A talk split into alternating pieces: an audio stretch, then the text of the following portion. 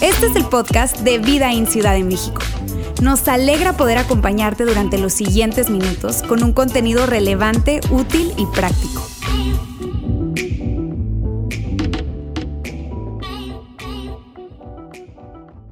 Muy buen día amigos, ¿cómo están?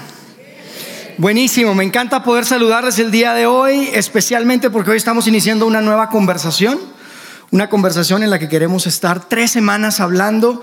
Eh, en realidad yo voy a estar teniendo el micrófono, eh, pero me encantaría que esto pueda ser una conversación en sus casas, con sus esposas, con sus esposos, porque creo que esto es muy relevante. De hecho, hoy iniciamos eh, una nueva serie de mensajes y, y tiene todo que ver con el dinero. Tiene todo que ver con el dinero y yo sé que como estamos en la iglesia, Tú escuchas la palabra dinero y lo primero que viene a tu mente, pues es que te pones un poquito nervioso, ¿verdad? Como que nos ponemos así un poquito tensos, sobre todo si estás aquí por primera vez, te invitaron, llegaste y estás pensando, lo sabía, esta gente quiere mi dinero. Déjame te digo que nada podría estar más lejos de la verdad, pero sí quiero hablar del dinero. Eh, y quiero hacerlo, la verdad, si me permiten, de una forma muy abierta, muy transparente, muy honesta eh, porque creo que esto es demasiado importante. Esto es demasiado importante para todos nosotros, independientemente de dónde estés parado en tu experiencia de fe, en tu camino de fe, creo que esto es bien relevante.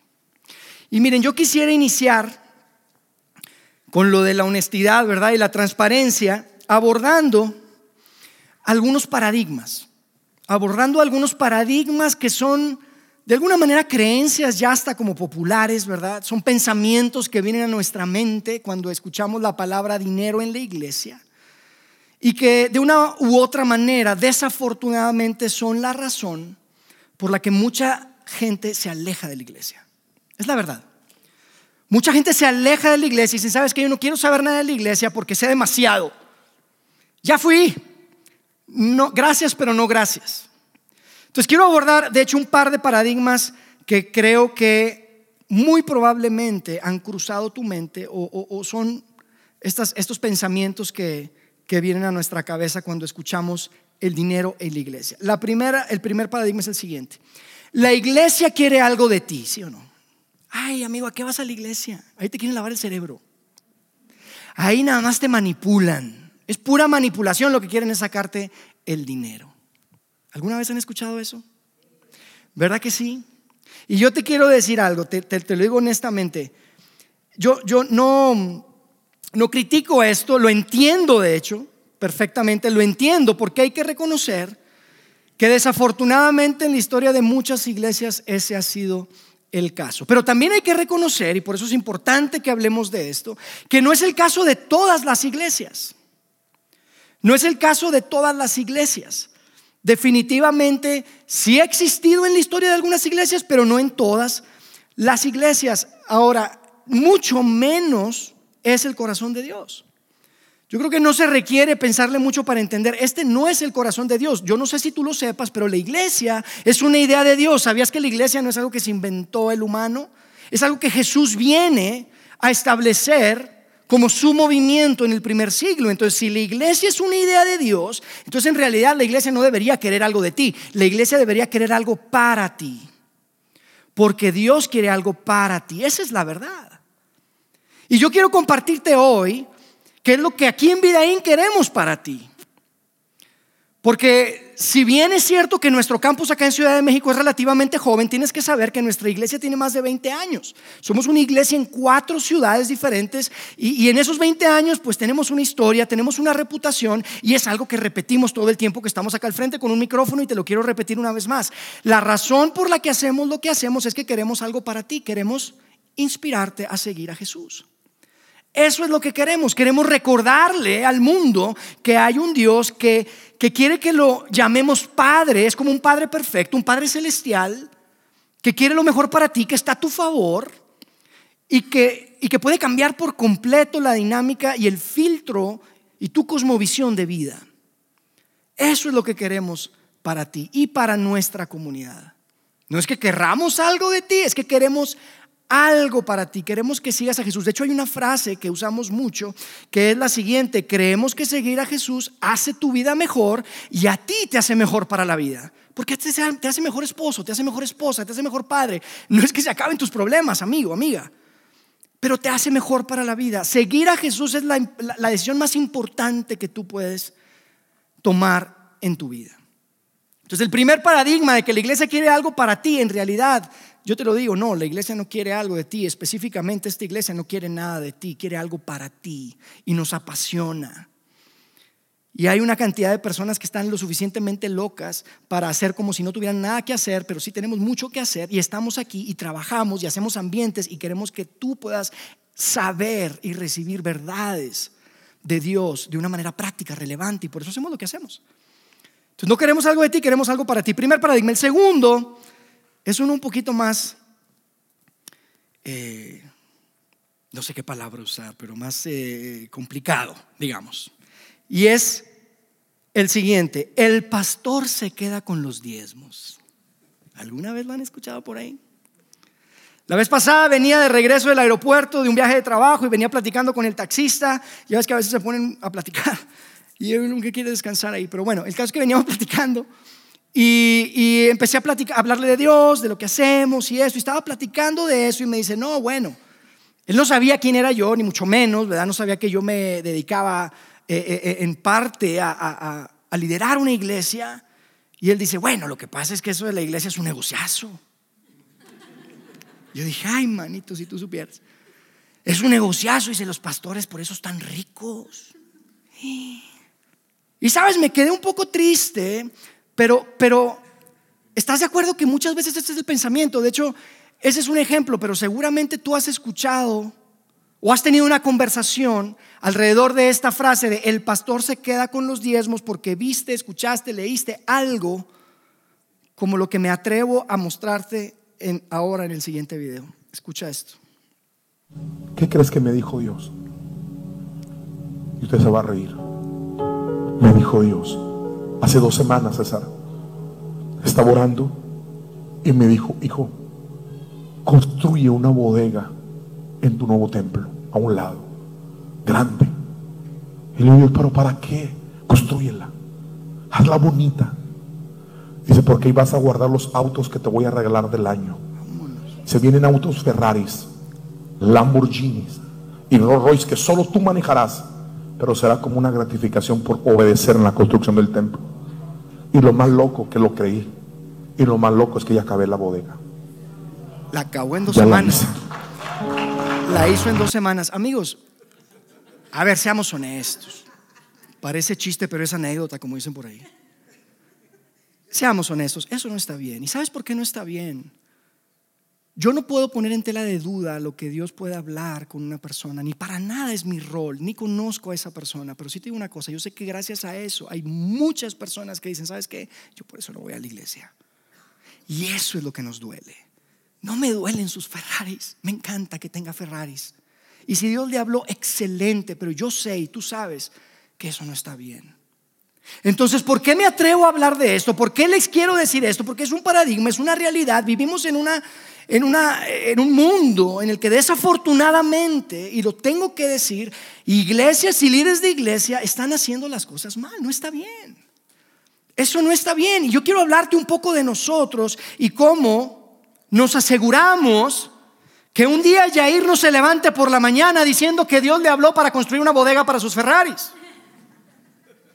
Porque imagínate, tenemos algo y te quiero mostrar algo que probablemente sabes, eh, que probablemente suena muy empresarial o muy organizacional, pero creo que es importante. Si, si tú lo sabes, te lo quiero recordar. Si no lo sabes, esto es bien importante que tú lo escuches.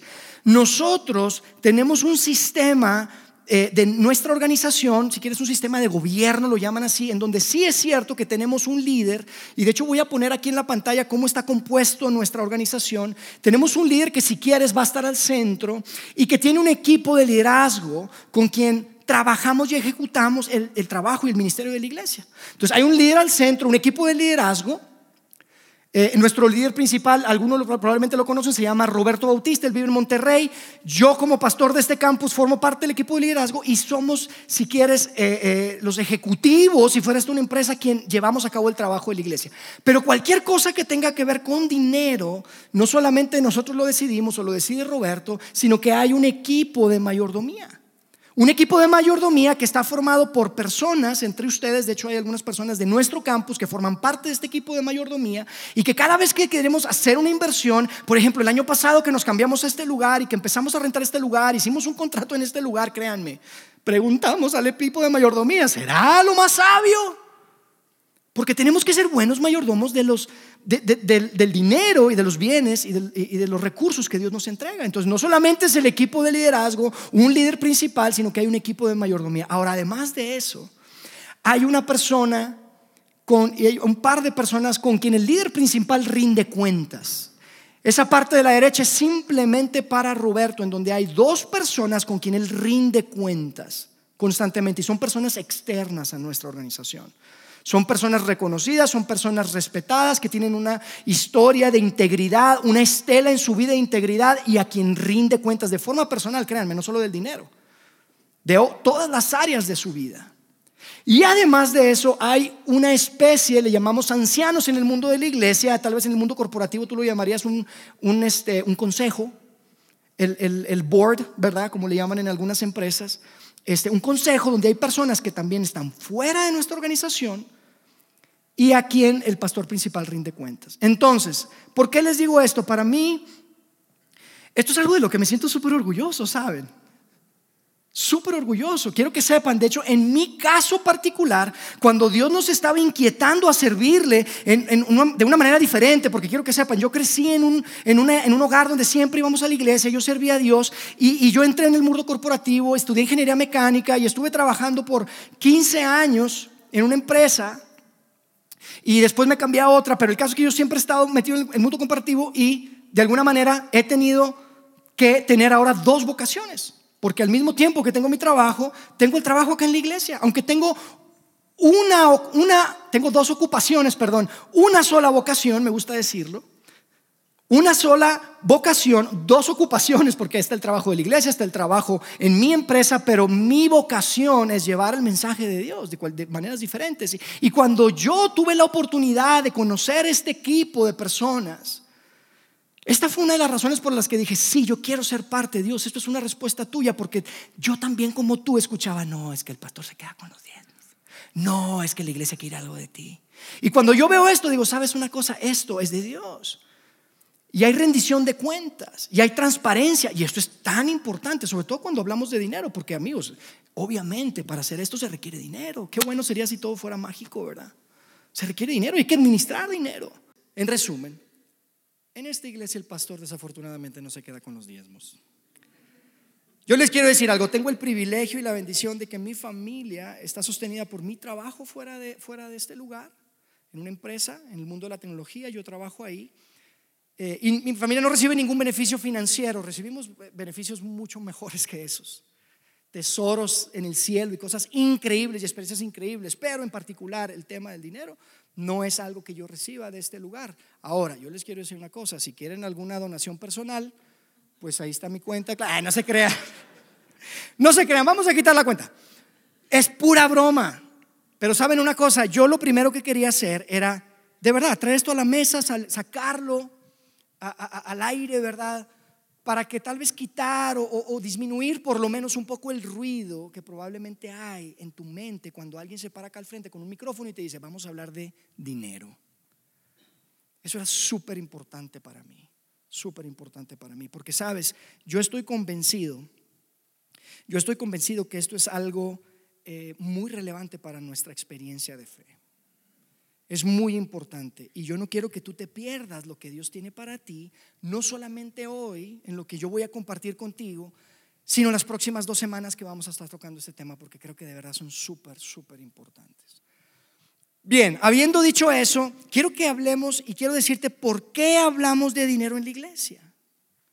¿Por qué hablamos de dinero en la iglesia? Yo no sé si tú lo sabías, pero la Biblia, esta colección de libros que fue escrita a través de miles de años, que en el cristianismo se convierte en, las, en las, escrituras sagradas, esta, esta, Biblia tan importante para nosotros, tan valiosa, creemos que Dios habla a través de este, este libro, tiene más de dos mil referencias al dinero. Hay más de dos mil, dos mil, inclusive algunos, dependiendo cómo lo, lo, lo interpretes, dos mil quinientos versos que tienen todo que ver con el dinero. Es más, Jesús habló más del dinero, de lo que queda registrado por lo menos, queda registrado más del dinero que del cielo y del infierno juntos. Es un tema importante. Tú has escuchado las parábolas de Jesús, esas historias que contaba cuando tenía la gente así, captaba su atención y hacía una especie de analogía. Eran historias que no necesariamente eran verdad, pero que representaban una verdad. Casi la mitad de sus parábolas tienen que ver con dinero. Entonces, si Jesús habló tanto de dinero, si la Biblia lo presenta, los autores de, de los libros bíblicos hablan de dinero, tenemos que hablar de dinero. Tenemos que hablar de dinero. Esto es demasiado importante. El tema es que como que es un tabú, están de acuerdo, sobre todo en nuestro país, en nuestra región, en América Latina, el tema del dinero no se toca como con mucha libertad, este, eso de que cuánto ganará y que, dice cuánto tiene, y es como un tabú, están de acuerdo. Inclusive en los matrimonios, he conocido muchísimos matrimonios donde la esposa y el esposo ni siquiera saben cuánto gana ni uno ni el otro. Es como un misterio. Pero es verdad. Ahora yo te digo, yo creo que necesitamos hablar del dinero. Y quiero darte dos razones fundamentales por las cuales hacemos esta serie, ¿ok? Y este mensaje de hoy tiene que ver con, sí, yo quería abordar los paradigmas, quiero decirte las razones y, y quiero iniciar, si quieres, con una serie de principios que estoy convencido que van a hacer la diferencia en tu vida financiera. Pero antes de darte esos principios, quiero hablarte de las razones por las cuales hablamos del dinero y cómo la manera en la que manejamos nuestro dinero se conecta 100% con nuestra fe. La primera es la siguiente. Te voy a dar dos razones. La primera es, nuestra manera de manejar el dinero es una expresión externa de una condición interna. ¿Se entiende? ¿Cómo manejas tu dinero? Amigo, dice demasiado de ti, de mí. Tú ves tu, estado de cuenta, híjole, puedes conocer a una persona muy, muy a profundidad. Tú te das cuenta que es importante para esa persona. Si tú dices, la educación es muy importante para mí, naturalmente, automáticamente, tú vas a ver que unas grandes cantidades de dinero van a estar asignadas a la educación. Y así con todo. Tú dices, para mí la alimentación es muy importante, no, pues puro orgánico y así, pura cosa muy caro, pues, es muy importante para mí eso. Para mí es muy importante mi familia, entonces ves. Mi matrimonio, vas a invertir en tu matrimonio. Así es.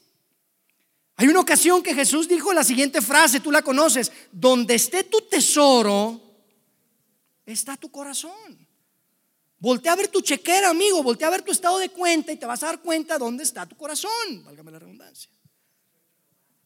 Es increíble, pero es tan importante esto, ¿sabes? Y es tan importante ¿por qué? Porque tal vez y muchas veces, y yo quiero ser vulnerable, muchas veces en, etapas de mi vida ha sido así. Yo digo con mi boca que algo es importante, pero luego veo mi chequera o veo mi estado de cuenta, ya no sé nada de eso en chequera, Veo mi estado de cuenta y digo, ah, caray, esto no es lo que yo estoy diciendo. Esto no refleja lo que yo estoy diciendo con mi boca. Y por eso es tan importante. La manera en que manejamos nuestro dinero es una expresión externa de una condición interna. Una ocasión Jesús estaba hablando de finanzas, de hecho. Lo deja registrado un hombre llamado Lucas, era un médico, tenía un perfil investigativo, él tiene unas conversaciones y registra conversaciones espectaculares. Él todas esas las tomó de testigos oculares que estuvieron ahí con Jesús. Y en Lucas, en el capítulo 16, hay un verso donde Jesús dice lo siguiente, según Lucas, dice, si son fieles en las cosas pequeñas, serán fieles en las grandes. Pero si son deshonestos con las cosas pequeñas, no actuarán con honradez en las responsabilidades más grandes. ¿Alguna vez han escuchado la frase de, no hombre, se echó a perder desde que empezó a ganar dinero? ¿Han escuchado? No hombre, desde que, desde que le dieron el aumento, desde que tomó la dirección general, se echó a perder. ¿Verdad que hemos dicho eso? Y algunas veces lo escuchamos de personas que dicen, no, es que el dinero lo echó a perder. Yo te voy a decir una cosa, eso que se ha echado a perder ya estaba ahí. Ya estaba ahí. Lo que Jesús está diciendo acá es que básicamente lo, lo que hace el dinero, ¿sabes qué es? Magnifica lo que ya está ahí. Te hace más de lo que ya eres. Si eres un tacaño con poco dinero, no te vayas a ganar la lotería porque eres un gran tacaño. Si eres, y perdónenme la palabra, pero si eres un idiota que empieza a ganar mucho dinero, gran idiota. Eso es lo que hace. Amigo, el, dinero no viene a resolver tus problemas, viene a hacerlos más grandes. Y a veces pensamos que el dinero nos va a resolver los problemas. El dinero viene a ser y a magnificar más de lo que ya eres. Y eso es algo para pensar. Y de la misma forma que tus problemas los puede hacer más grandes, también tus oportunidades las va a hacer mucho más grandes. Hay que ver los dos lados de la moneda. Si tú eres una persona generosa y de repente tienes más dinero, wow, vas a ser súper generoso, súper generoso, porque ya lo tienes ahí. Eso es lo que está diciendo Jesús acá. Entonces, en primer lugar, el, el dinero y el manejo del dinero es importante. ¿Por qué? Porque refleja algo interno que se puede ver en tu expresión externa de cómo lo manejas. Ahora, el número dos, el dinero compite con Dios por el trono de nuestro corazón. Y esto lo han escuchado seguramente. Una ocasión, de hecho, ahí mismo, en esa escena que acabamos de leer, donde Jesús está hablando de que si eres bueno en lo poquito y que en lo mucho, en esa escena, más adelante Jesús dice, ningún siervo puede servir a dos señores, porque o aborrecerá a uno y amará a otro, o se apegará a uno y despreciará al otro. Y termina diciendo, no pueden servir a Dios y a las riquezas. O sea, hay algo compitiendo en, por tu corazón.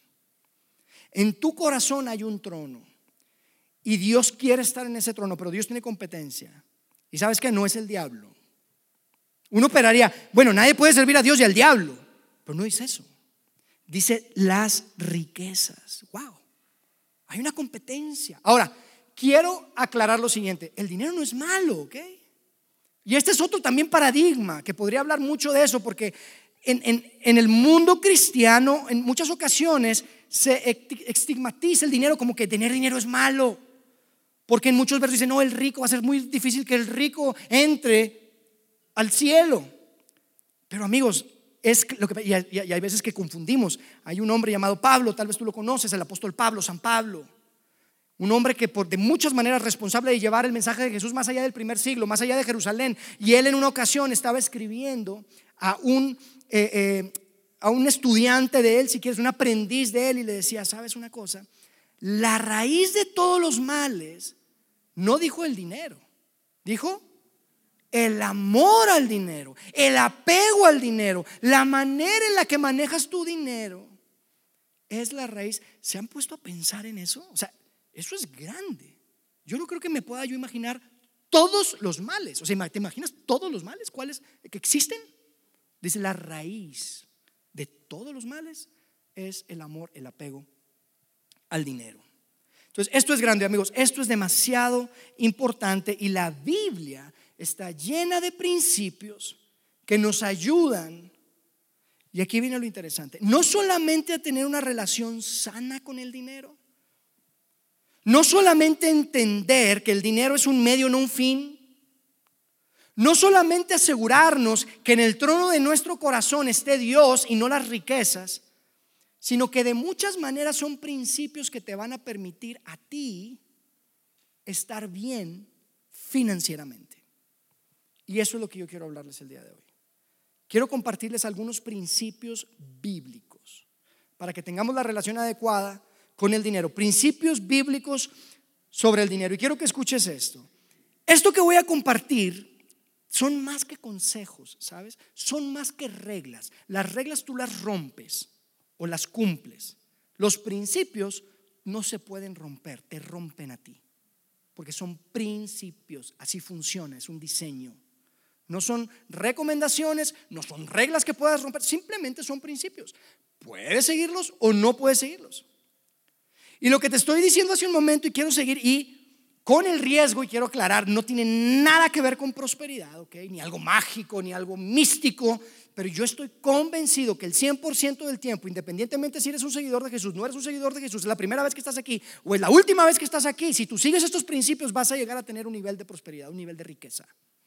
No puedo saber qué nivel de riqueza, porque no sé cuánto ganas y no puedo predecir accidentes y no puedo predecir tragedias, no sé.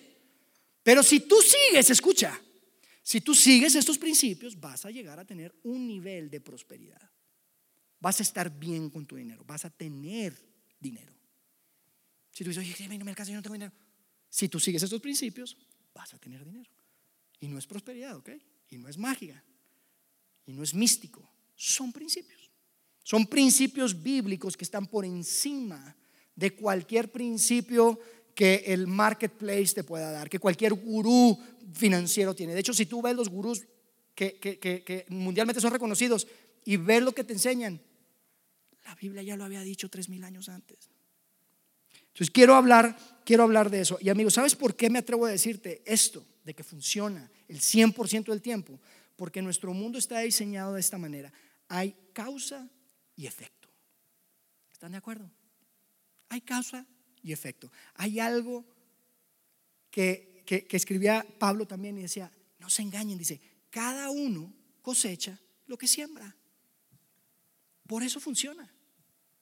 Son principios, así son las reglas. Entonces, cuando tú te enteras que sembraste maíz, más bien no cuando tú te enteras, cuando tú siembras maíz, lo que vas a recoger no es frijol, recoges maíz. Y así funciona en todas las áreas de nuestra vida, incluyendo las finanzas. Y te digo algo que puede ser duro, pero es verdad.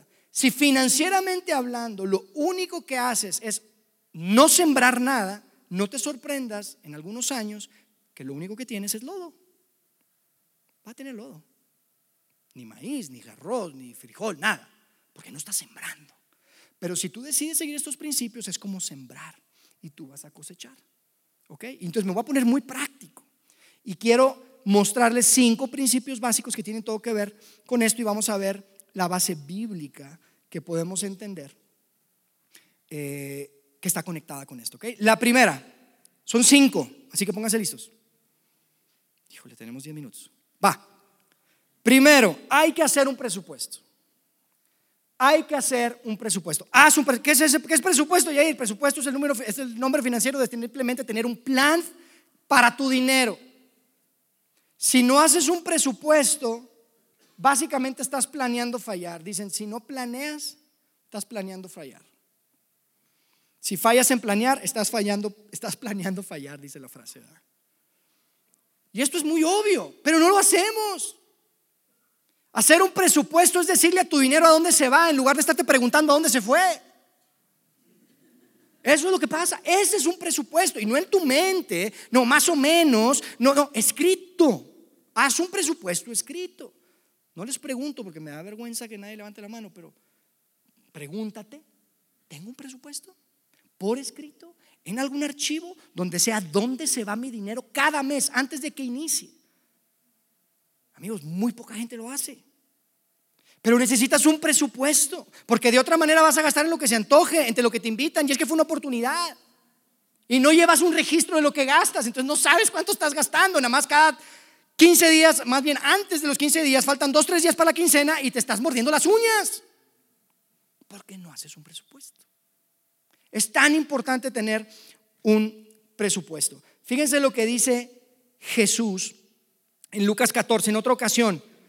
Dice, sin embargo, vamos a leer tres versos. Dice, sin embargo, no comiences sin calcular el costo. Pues ¿quién comenzaría a construir un edificio sin primero calcular el costo? Para ver si hay suficiente dinero para terminarlo. Dice el 29, de no ser así, tal vez termina solamente los cimientos y antes de que quede sin dinero, antes de que llegue la quincena, entonces todos se van a reír de ti. Y van a decir, ahí está el que comenzó un edificio y no pudo terminarlo. Amigo, haz tu tarea, haz tus números, haz un plan, necesitas un presupuesto.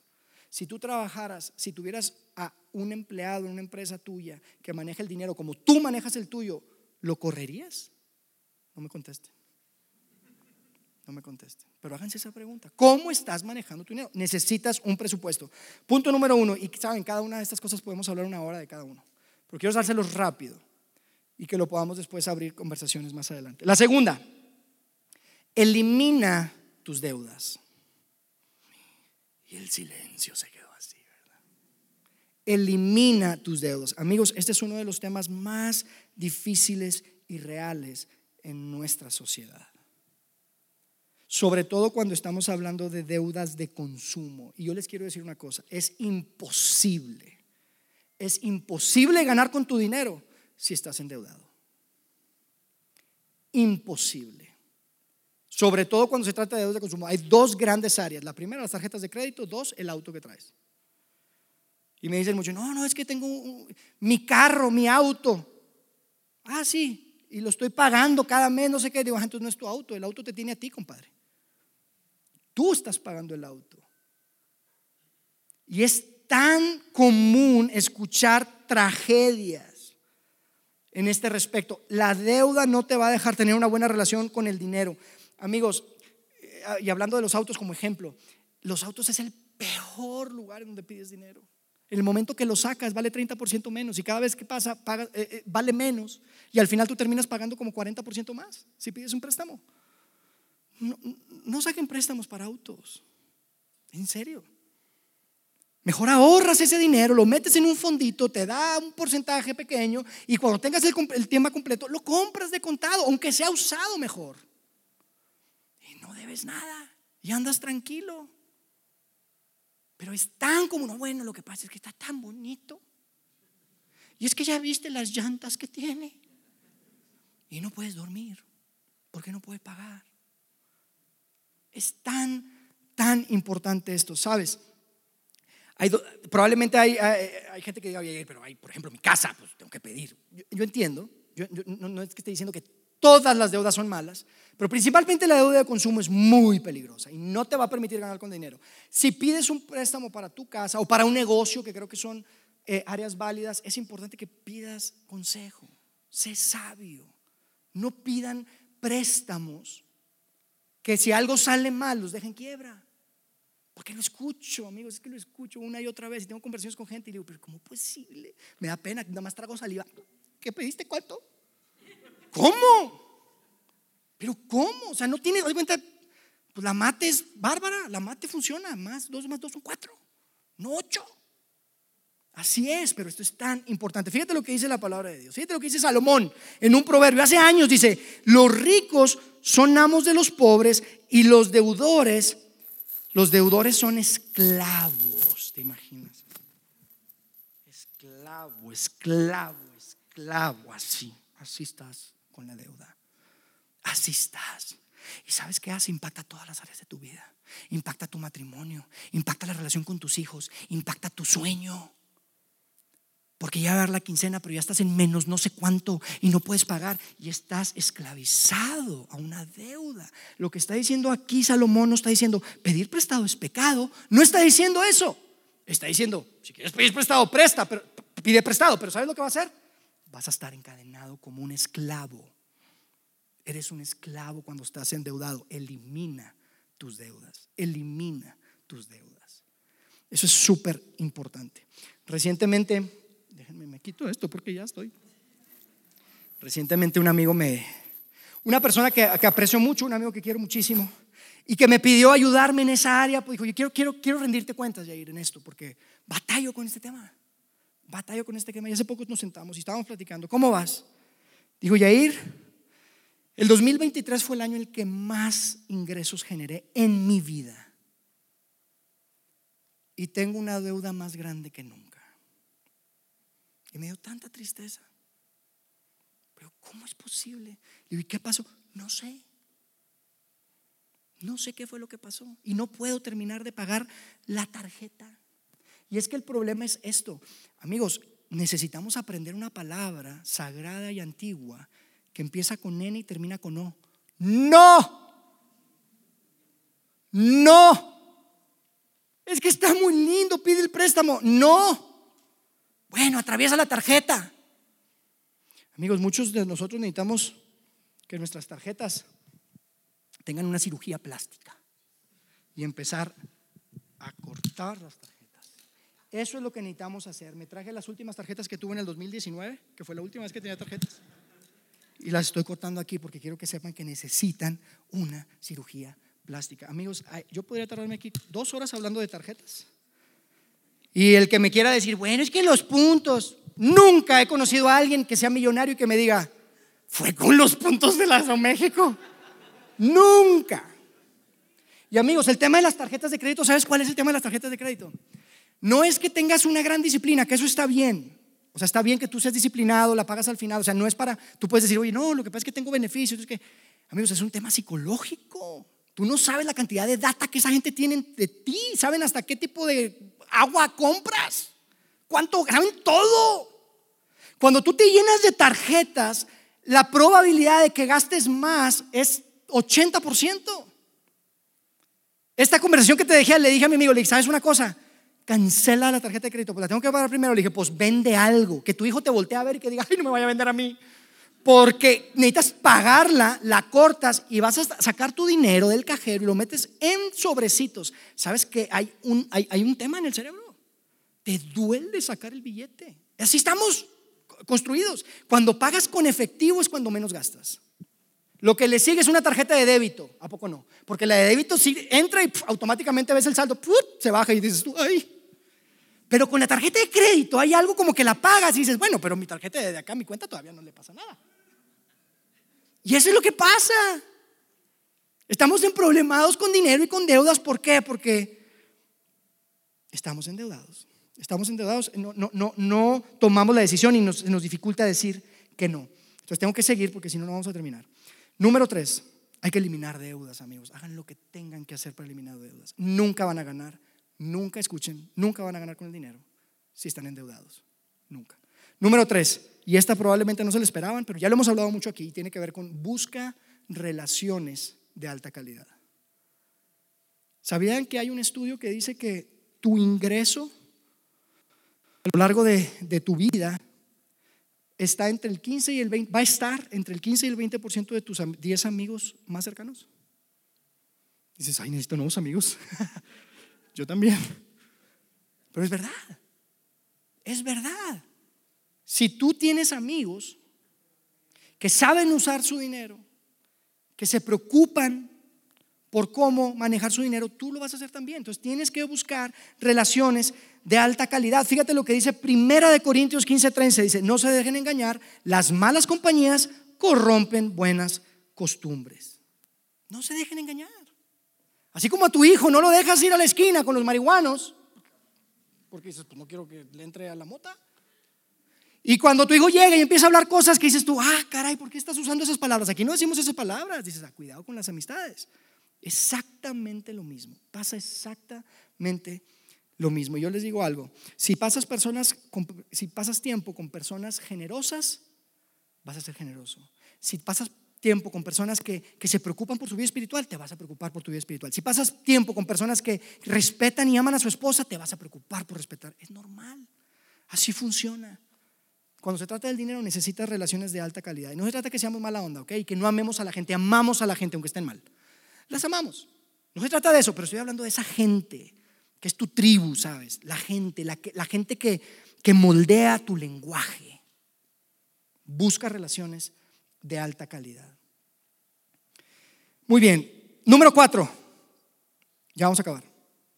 Ahorra e invierte. Una vez que tienes un presupuesto, una vez que no tienes deudas, entonces estás en la posición de poder ahorrar. Ahorrar e invertir. Salomón dice lo siguiente, en Proverbios 21:20 dice, los sabios tienen riquezas y lujos, pero los necios gastan todo. Gastan todo lo que consiguen. Y la palabra necios en este verso también se traduce como tonto. Entonces lo que está diciendo aquí Salomón es que si yo me gasto todo lo que recibo, pues soy un tonto. Soy un tonto, eso es lo que es. ¿Y sabes cómo se siente ser un tonto se siente como estar en quiebra.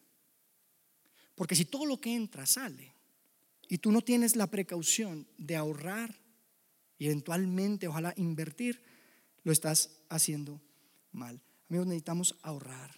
Yo quiero que piensen en hace tres años, hace cuatro. Me traje este paragüitas porque hay una frase muy común, ¿verdad? Que escuchamos y que decimos, hay que estar preparados para los días lluviosos, ¿verdad que sí?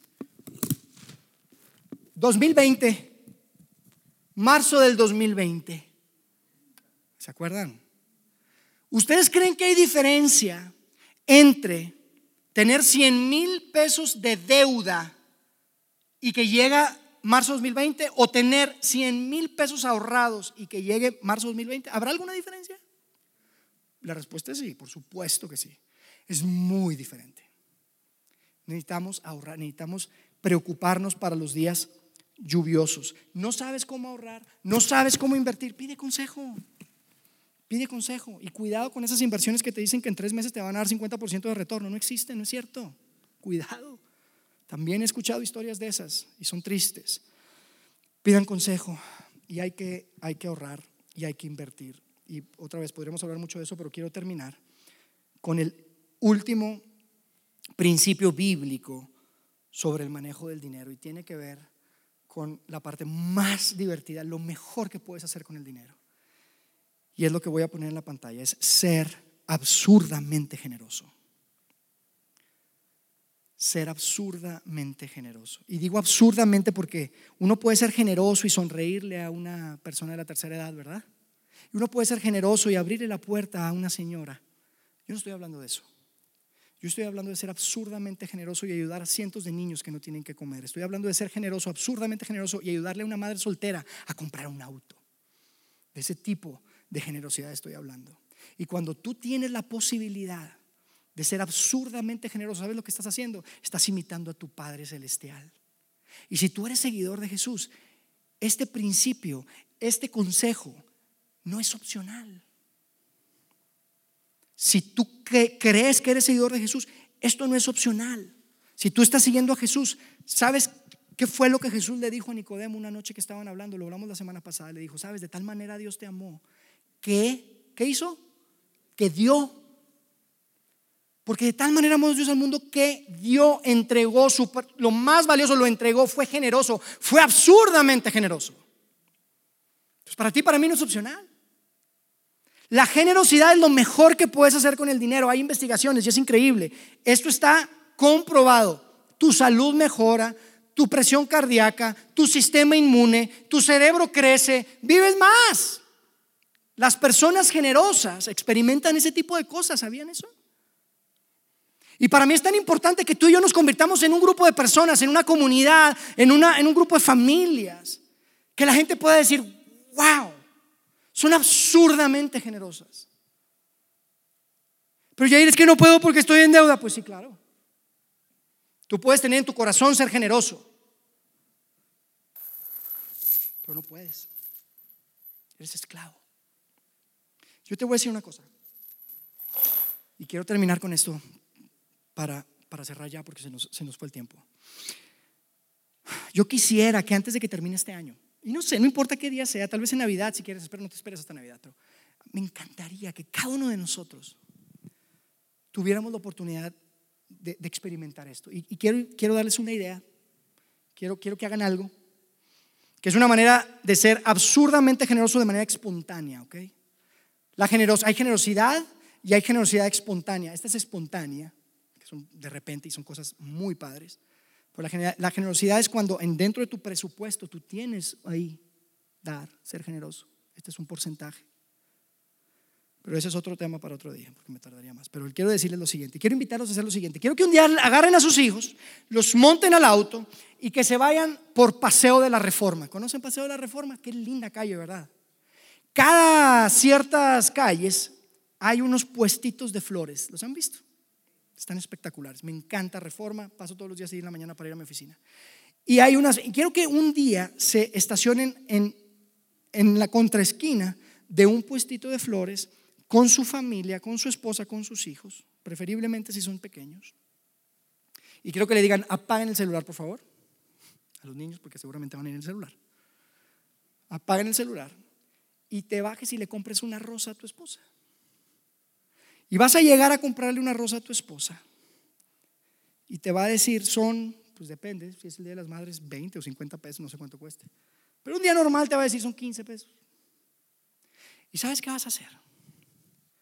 Vas a sacar de esos billetitos donde tenemos a nuestro querido presidente Benito Juárez, no el de 20, el de 500. y vas a agarrar unos cuatro, unos cuatro de esos billetes y los vas a doblar. Y se los vas a entregar, le vas a decir, gracias, tomas tu rosa y te volteas antes de que pueda ver cuántos billetes hay ahí. Y te vas a ir alejando y te vas a sentar con tus hijos en tu carro y les vas a decir, observen el trabajo que Dios puede hacer. Y esa persona no lo va a creer, van a estarlo viendo. Y la persona tal vez te va a decir, esté equivocado, le vas a decir, quédate con el cambio. Intencionalmente. Y tus hijos se van a quedar viendo y van a ver una persona, van a ver una persona que va a agarrar esos billetes y te lo puedo garantizar. Esa persona va a agarrar los billetes y va a voltear a ver el cielo. Y va a decir, gracias, gracias. Y ves el espíritu humano reconocer y percibir el espíritu de Dios de una manera espectacular y tú eres parte de eso. Va a ser un momento espectacular en donde le vas a poder demostrar a tus hijos una gran lección de generosidad. Donde les puedas dar ahí tres, cuatro, cinco billetes de 500 por una rosa y que se quede así, que voltee al cielo y que, diga gracias. ¿Por qué? Porque hiciste su diferencia, no en su día, no en su semana, en su mes entero probablemente. Y yo te digo algo, a mí me encanta la idea de, disfrutar el dinero si lo tienes, de salir con tu esposa, ir a un buen restaurante y te puedes gastar esa misma cantidad de dinero, inclusive más en esta ciudad. Me encanta. Y si lo puedes hacer, hazlo. Pero te reto que disfrutes más el dinero que lo que vas a experimentar ese día. Es la mejor manera de disfrutar el dinero. Es una gran lección. Eso significa ser extravagantemente, me nos gusta decir, generoso espontáneamente generoso. Pero si dices, Yair, ¿sabes qué? Yo, yo no puedo hacer eso. No tengo ahorros. Tengo deudas. No tengo un presupuesto. Mis amigos lo único que les preocupa es cómo va a salir su próxima foto de Instagram. La buena noticia que yo te quiero dar hoy es que todo lo que acabo de decir está a un paso de una decisión. Simplemente puedes decidir. Esto empieza hoy. Para ti, para mí puede empezar hoy. Tú tienes que decidir. Tú puedes hoy llegar a tu casa, hacer un presupuesto. Decide. No es como que es que hay ciertos prerequisitos. No, decide. Decide seguir el diseño de tu Padre Celestial. Y si tú haces esto, si tú haces estas cinco cosas, vamos a ponerlas ahí, hacer un presupuesto, eliminas tus deudas, buscas relaciones de alta calidad, empiezas a ahorrar y eres absurdamente generoso, ¿sabes qué es lo que va a suceder? Le vas a dibujar una sonrisa a tu Padre Celestial. Porque te ama y quiere lo mejor para ti y no hay mejor manera de vivir la vida que con las manos abiertas siendo absurdamente generosos. Déjame orar por ti. Dios, gracias por la oportunidad de entender estas verdades en tu palabra, que son tan relevantes, que son tan poderosas y que creemos que pueden cambiar por completo la cara de nuestras finanzas, en nuestras familias y en, nuestras, eh, en nuestra comunidad, Dios. Gracias porque podemos entender que tú nos amas, que tú eres un Dios generoso y que al, al, serlo nosotros podemos seguirte, podemos imitarte y podemos impactar la vida de tantas personas. Gracias Dios porque nos permite ser una iglesia generosa. Gracias Dios por las oportunidades de dar, impactar a nuestra comunidad. Queremos que sean más y queremos seguir creciendo en eso y seguir aprendiendo unos de otros. Pero hoy, Padre, mi oración es que lo que hemos hablado hoy sea algo que en el corazón y en la mente de mis amigos pueda tener sentido. Que nos des esa sabiduría para entender qué es lo que eso significa en nuestra vida, en nuestra cuenta de banco, en nuestros estados de cuenta. Y te pido, Padre, que nos des el valor, para una vez, una vez entendido lo que tenemos que hacer, el valor y el coraje para dar ese paso, para decidir y para hacer lo que tenemos que hacer y honrarte con nuestras finanzas, honrarte con nuestro dinero, que es un privilegio que entendemos que recibimos de tu parte. Nada es nuestro, Dios. Todo es tuyo y te lo entregamos. Y te agradecemos por la oportunidad que nos das de administrarlo. Que como comunidad seamos una comunidad generosa y sabia financieramente hablando. Gracias Dios en el nombre de Cristo Jesús. Amén.